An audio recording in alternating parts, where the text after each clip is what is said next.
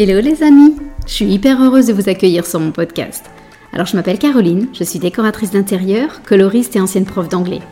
Et je suis aussi la créatrice du programme Bonjour ma nouvelle vie, qui est une formation en ligne en coaching de groupe pour enfin avoir le métier de tes rêves, décoratrice d'intérieur. Si tu veux d'ailleurs en savoir plus, je t'invite à aller sur mon site www.bonjourmanouvelleVie.com. J'ai accumulé pas mal d'expérience depuis 10 ans et j'ai très envie de vous faire partager tout ça et non plus le garder pour moi. Alors dans ce podcast, je veux répondre à toutes les questions qu'on se pose sur le métier de décoratrice, à la fois sur le business, mais aussi sur les aspects techniques et créatifs. Tout ça pour vous faire entrer dans la vraie vie d'une décoratrice, avec ses hauts et ses bas. Alors c'est parti, bonne écoute Aujourd'hui, je vais essayer de répondre à la question de Paloma euh, qu'elle m'a envoyée sur Instagram en me disant que c'était pas forcément très clair pour elle la différence entre décoratrice d'intérieur et architecte d'intérieur. Alors, elle me dit qu'elle comprend la définition en soi, mais que c'est plus dans la pratique. Donc, je vais essayer de. Je me dis que si Paloma ressent ça, vous êtes probablement très nombreuses à ressentir euh, la même chose. Donc, je vais essayer de vous dire ce que moi je pense. Euh, alors, Petit disclaimer, euh, j'ai pas de, c'est pas une vérité absolue. J'ai moi-même parfois des confusions entre les deux, tout simplement parce que la frontière est assez fine finalement. Mais je vais essayer de vous dire ce que moi je crois, ce que moi je fais euh, et ce que ça induit dans ma pratique euh, du métier de décoratrice d'intérieur depuis, depuis 11 ans. Alors d'abord, on va essayer peut-être de commencer par un peu des définitions, histoire de remettre les choses un petit peu au clair. Alors, d'abord, qu'est-ce qu'un architecte et qu'est-ce que fait un architecte? Ça, c'est en général assez facile. On sait toutes qu'un architecte, c'est un métier réglementé, qu'il faut avoir un diplôme d'État pour exercer. Euh, un architecte va gérer le bâtiment dans sa globalité. Donc c'est lui qui fait la conception architecturale et qui gère tous les aspects techniques du projet. Donc euh, que ce soit en construction, en rénovation, pour des extensions par exemple, euh, c'est vraiment lui qui va gérer toute la dimension technique d'un projet. L'architecte, c'est aussi le maître d'œuvre. Donc c'est lui qui prend en charge le suivi de chantier. Alors ça c'est pas tout à fait vrai. Ça peut être lui qui fait les plans, mais il ne gère pas forcément le chantier. On peut éventuellement dissocier les deux. Mais s'il gère le chantier, c'est lui qui a les assurances, les garanties décennales pour s'assurer que tout va bien. Donc si je veux encore être un peu plus précise, un architecte va s'occuper des agencements d'espace, il va évidemment penser à la circulation entre les pièces, il va gérer le cloisonnement, euh, les ouvertures, il va forcément avoir euh, en, priorité cette gestion de la lumière naturelle, comment rentre la lumière naturelle, il va se préoccuper des matériaux, il va aussi se questionner sur tous les choix des systèmes, comme le chauffage, la ventilation, etc. Donc, c'est clairement lui qui est au premier plan de tous les aspects très très techniques. C'est lui qui présente les projets avec des plans, des notices descriptives, le cahier des charges, c'est lui qui fait l'estimation financière, c'est lui qui fait un planning de travaux. Donc vous comprenez, l'architecte, c'est vraiment celui qui vient en amont, en premier, de tous ces projets de construction, de rénovation et d'extension. On ne peut pas faire sans lui, c'est lui qui a les compétences indispensables pour que tout se passe bien. Ensuite, on a l'architecte d'intérieur.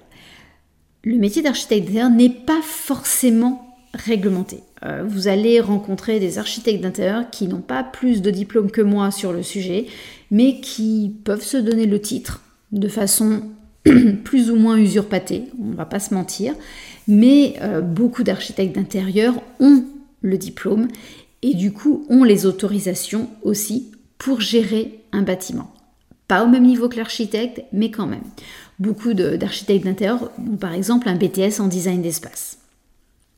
Donc comme le nom l'indique, ce sont des architectes, mais qui travaillent uniquement sur l'intérieur d'un logement. Donc un architecte d'intérieur ne va pas forcément toucher, ne va pas pouvoir toucher à la structure même du, bâtiment. Il ne va pas avoir ni les compétences ni les autorisations euh, pour gérer à lui seul la construction d'un bâtiment. Par contre, un architecte d'intérieur va concevoir des espaces aussi d'aménagement intérieur. Il va là un petit peu un peu comme l'architecte et vous allez voir aussi comme le décorateur d'intérieur, il va gérer les espaces, la circulation, les matériaux euh, et lui il peut aller beaucoup plus loin vers le mobilier, la conception du mobilier, euh, les éclairages, euh, les couleurs, les volumes, les matières, etc. Et personnellement, je trouve que c'est là que les, les architectes d'intérieur sont très très forts en général, c'est qu'ils sont très doués en volume. Je trouve qu'ils ont une, vision, une approche des volumes euh, que n'ont pas de façon aussi pointue les décorateurs d'intérieur. Et à l'inverse, ce qu'ils ont aussi de très fort les architectes d'intérieur, c'est qu'ils euh, ont l'approche très humaine du client. Là où les architectes sont, de mon point de vue, encore une fois, hein, ce n'est que ma parole que je pose, ce n'est pas une vérité, euh, j'ai rencontré beaucoup d'architectes qui sont évidemment très très bons et experts dans leur, euh, domaine de compétences techniques, mais par contre qui ont tendance à oublier le client. Ils ne se posent pas de façon aussi forte que nous euh, les questions de qui est le client, comment il vit, qui va vivre dans cette maison. et donc ces choix de matériaux sont beaucoup moins dictés par exemple par la notion de confort, de chaleur, euh, de, cocooning, de choses comme ça, que nous, décoratrices et architectes d'intérieur, on a très fortement en nous. Donc l'architecte d'intérieur euh, va éventuellement aussi avoir besoin de se faire aider par un bureau technique, parce que ses compétences sont plus limitées qu'un architecte. Euh, donc même si il est meilleur en compétences techniques qu'un décorateur d'intérieur, ses compétences sont quand même moins techniques que celles de l'architecte. Donc c'est comme si on descendait une petite marche d'un point de vue technique euh, après l'architecte. Maintenant, si on passe à la, on va décorateur, mais on va dire décoratrice, hein, parce que je sais qu'on est euh, quasiment, à mon avis, on n'est que des femmes euh, sur ce podcast, donc on va tout passer au féminin comme j'aime beaucoup le faire.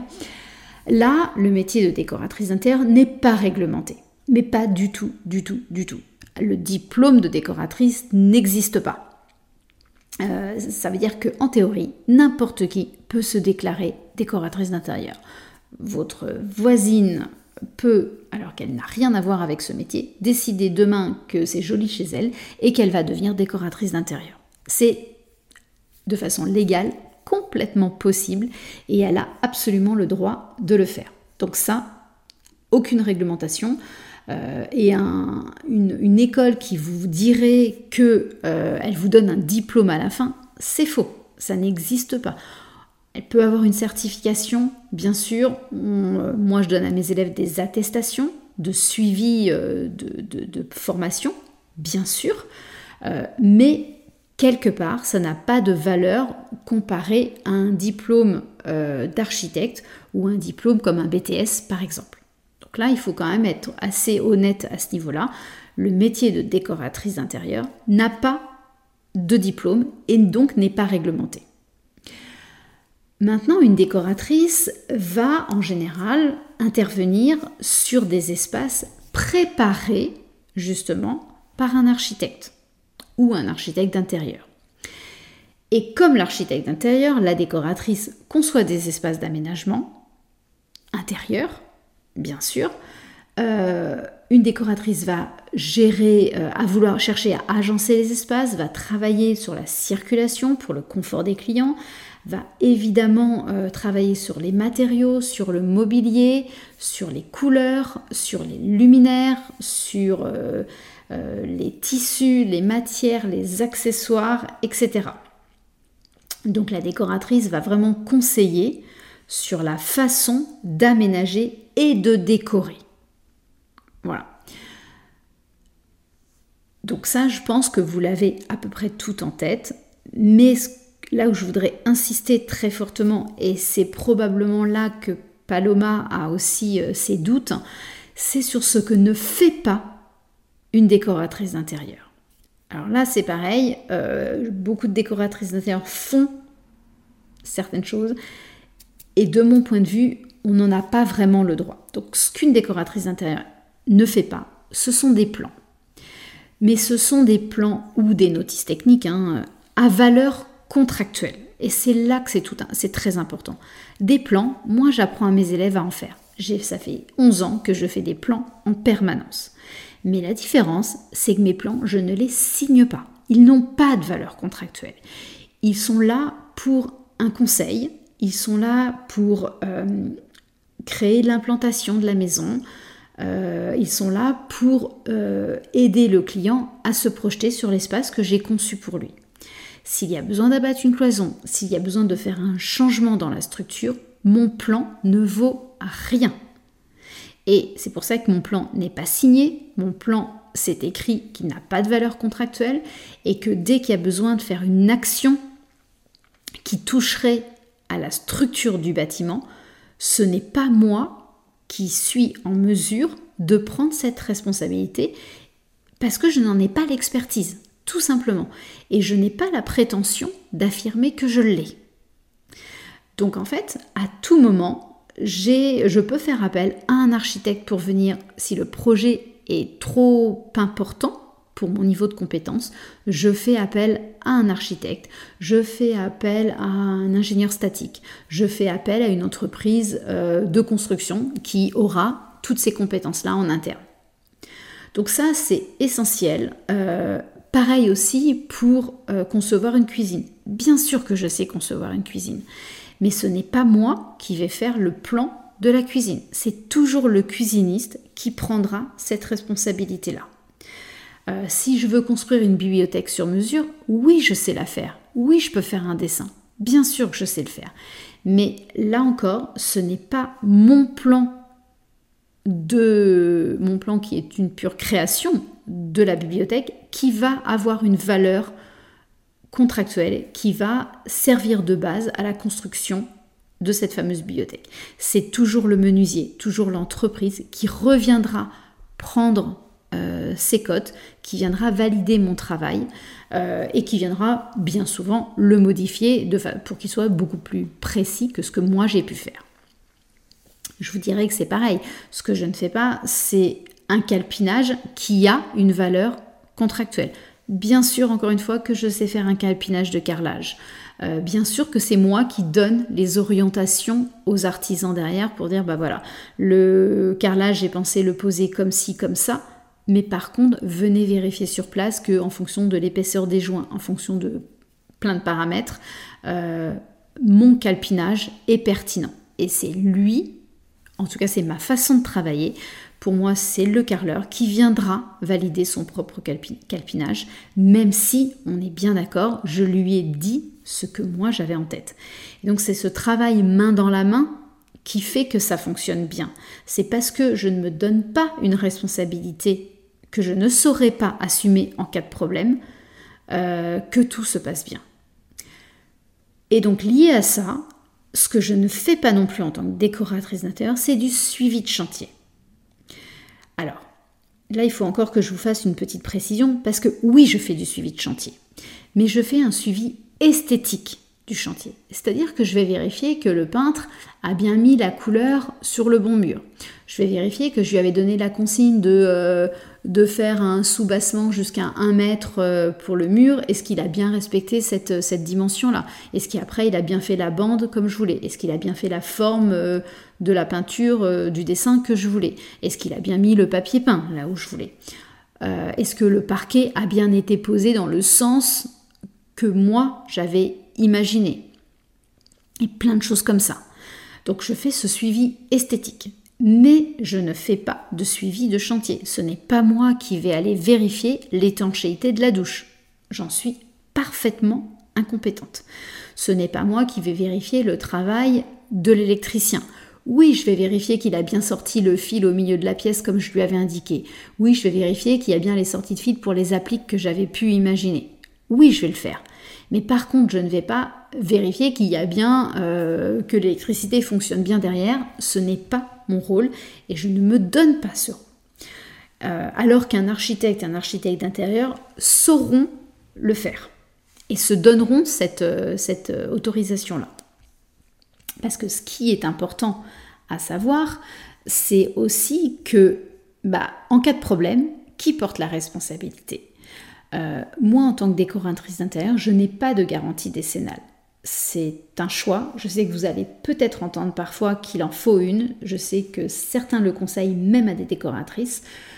Personnellement, je ne suis pas d'accord avec ça. Je pense que c'est pas nécessaire à partir du moment où on sait s'arrêter à temps, où on sait passer le relais. Et euh, il n'y a pas de honte à être limité dans son travail, même si par expérience on sait plein de choses. Mais il n'y a pas de honte à être limité et à savoir dire je passe la main parce que là, euh, je ne suis plus sûre de moi à 100%. Je ne peux pas vous promettre, à vous le client, que je ne vais pas passer à côté de quelque chose que vous sauriez me reprocher plus tard. Voilà. Et c'est écrit dans mes conditions générales de vente. Le client, je lui dis à plusieurs reprises au cours du projet, si on est sur un gros projet, euh, il est au courant, je n'y ai jamais menti et du coup, en 11 ans, ça ne m'est jamais, jamais arrivé qu'un client me reproche quoi que ce soit lié à un suivi de chantier, lié à des plans, lié à des cotations, etc. Donc euh, voilà, il peut me reprocher euh, le choix d'une couleur. Bah, il a bien le droit vu que c'est moi mon domaine de talent. Donc euh, s'il veut me le reprocher, ça il a le droit et ça j'assumerai la responsabilité. Si je me suis planté dans une commande de papier peint, il a le droit de me le reprocher. C'est ma responsabilité et celle-là je l'assume. Mais par contre, j'assume pas celle pour, laquelle pour lesquelles je n'ai pas été formée pour de vrai. Voilà, j'espère que c'est clair pour vous. Euh, maintenant, on peut se poser aussi la question, mais comment les clients choisissent? Parce que bah, on est parfois en concurrence. La, frontière est quand même assez floue entre ces trois métiers. Et il y a beaucoup d'interactions entre nos trois métiers. C'est-à-dire que vous allez trouver des architectes qui sont à fond dans la technique et qui détestent tout ce qui est aménagement, donc ils passeront le relais très très volontiers à un architecte d'intérieur ou une décoratrice d'intérieur. Et à l'inverse, il y a des architectes qui sont très sensibles à ça et qui sont très doués aussi dans le choix des matériaux, qui sont très à l'écoute de leurs clients. Euh, il y a, euh, et à l'inverse, il y a des décoratrices dont je fais partie, pour être honnête, qui sont aussi très orientées agencement intérieur. Moi, j'adore faire des plans, j'adore faire des plans d'électricité. Euh, je pense que je suis plutôt bonne pour concevoir l'électricité parce que j'ai l'éclairage derrière en tête et je sais comment mon client va vivre. Mais là encore, même si je fais de plans d'électricité, ce n'est qu'à titre consultatif et ça n'a pas de valeur contractuelle. Donc voilà, moi je fais partie de ces décoratrices qui vont empiéter sur le terrain de l'architecte d'intérieur parce que j'adore ça et parce que euh, c'est prendre le projet en amont, comme il y a des architectes d'intérieur qui vont aussi empiéter sur le terrain des décoratrices euh, à gérer les couleurs, à gérer les accessoires, les, même les petits détails, parce qu'ils adorent ça. Et ils sont et voilà. Et moi, je peux être bonne côté architecture d'intérieur, comme eux peuvent être très bons côté décoration. Et donc, il y a une perméabilité, hein, évidemment, entre, entre les frontières de nos métiers. Mais voilà, globalement, c'est un petit peu ce que je vous ai expliqué avant. Donc, le client souvent choisit en fonction de la lourdeur de son projet, du degré euh, de technicité en fait nécessaire au bon déroulement du projet. Donc plein de fois, euh, enfin ça m'est arrivé d'avoir un, projet client, la relation se passait très bien, mais en fait c'est un projet que je n'ai pas accepté parce que il était beaucoup trop lourd ce projet pour mes petites épaules, ou je l'ai accepté en collaboration avec un architecte que j'ai entre guillemets imposé au client en lui refusant de travailler seul sur le projet euh, pour, ne pas, euh, voilà, pour ne pas passer à côté de quelque chose. Donc le client va choisir en fonction des compétences du professionnel, ça c'est sûr. Il va choisir en fonction de son projet, qu'est-ce qui lui semble le plus pertinent, quel est le professionnel qui lui semble le plus pertinent pour son projet. Et il va choisir aussi beaucoup en fonction de la personnalité. Euh, j'ai plein d'exemples là-dessus où le client voulait m'avoir sur le projet, mais je lui ai imposé donc un architecte en plus parce que je ne pouvais pas tout assumer. Mais n'empêche que c'est moi en tant que personne qu'il voulait sur le projet et on a ajouté quelqu'un pour le côté technique. Donc voilà, tout est possible. Euh, mais le client va aussi beaucoup, beaucoup choisir en fonction de la personnalité. Donc ça va dépendre de mes personnalités, des qualités humaines, mais aussi, voilà, si peut-être qu'il va se sentir plus en confiance avec un architecte ou un architecte d'intérieur, vu son projet, que vous. Il n'y aura pas de jugement négatif pour autant, mais par contre, voilà, vu l'ampleur de, si c'est une grande extension, il va peut-être se sentir plus en confiance et plus à l'aise avec un architecte ou un architecte d'intérieur. Et il a bien le droit, et il n'y a aucun, problème avec ça. Euh, voilà, c'est tout à fait normal, et c'est là qu'on se doit d'être complètement transparente pour ne pas faire croire à un client qu'on a euh, un domaine de compétences bah, qu'on maîtrise pas complètement. Euh, voilà. Et puis, pour conclure, je vous dirais que n'ayez pas honte de votre métier de décoratrice. C'est un super beau métier. Il n'y a pas à pâlir de jalousie devant les architectes d'intérieur qui ont euh, des connaissances supplémentaires sur certains domaines. Une architecte d'intérieur a fait des trucs de dingue. On crée des ambiances uniques pour nos clients. On joue avec les couleurs. Euh, on choisit du mobilier, des luminaires, on maîtrise les matériaux euh, sur le bout des doigts parfois, on connaît plein de choses dans les tissus, euh, on va les choisir très précisément en fonction des rideaux, des coussins, etc. On fait des trucs de dingue, on, on gère les papiers peints à merveille, on fait des rideaux, on connaît plein de petites choses en accessoires, on connaît plein de créateurs qu'on a envie de faire intervenir. Donc tout ça, bah, ça fait de nous des grandes expertes dans tous ces domaines. Euh, mais bah, on a des limites et c'est complètement ok. Donc, euh, donc voilà, donc je trouve qu'une décoratrice d'intérieur, c'est comme un, médecin généraliste. Euh, on a souvent une grande culture générale et d'ailleurs je vous invite à, à cultiver cette culture, c'est le cas de le dire, donc d'aller en permanence euh, enrichir toutes les connaissances, parce que ça c'est le boulot de, toute une d'années et d'années euh, professionnelles pour vraiment euh, acquérir de plus en plus de connaissances, et on les a pas au départ, et c'est bien normal. Et c'est comme ça qu'on répond mieux à nos clients. Donc, donc voilà. J'espère que toutes ces informations vous auront été utiles, que ça éclaircit un petit peu euh, les différences entre, entre ces trois métiers qui sont très complémentaires, parfois en concurrence, mais c'est pas grave d'être en concurrence, ça offre plein de choses, euh, plein de possibilités aux clients. Et puis nous, potentiellement, ça nous permet aussi de nous démarquer euh, bah, parce qu'on est unique, tout simplement. Voilà, si vous avez des questions, vous n'hésitez pas à venir vers moi comme d'habitude. Et puis je vous souhaite une très belle semaine et je vous dis au prochain épisode. Si tu entends ce message, c'est que tu écouté l'épisode jusqu'au bout, et donc je me dis que ça a dû te plaire. Alors si tu veux me soutenir, laisse-moi un petit commentaire et des étoiles. Ça va vraiment m'aider à faire connaître ce podcast au plus grand nombre. Un énorme merci d'avance.